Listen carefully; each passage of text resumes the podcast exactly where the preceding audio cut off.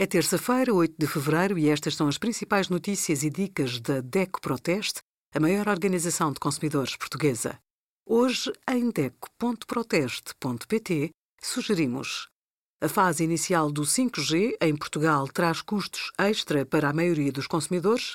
A entrevista a Rita Sá, coordenadora do programa de Oceanos e Pescas da Associação Natureza, Portugal World Wildlife Fund e os melhores pellets do nosso teste a oito marcas.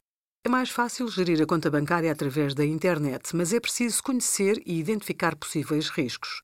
Phishing e farming são dois dos grandes tipos de fraude informática. O phishing é um método usado para conseguir dados confidenciais, como o nome de utilizador, a palavra-chave do cartão bancário e outros elementos pessoais. Estes dados serão depois vendidos a terceiros ou utilizados para fazer transações com a sua conta. O farming utiliza uma técnica mais complexa. O objetivo é fazer o endereço de um site remeter para um servidor diferente e os dados do utilizador serem assim roubados.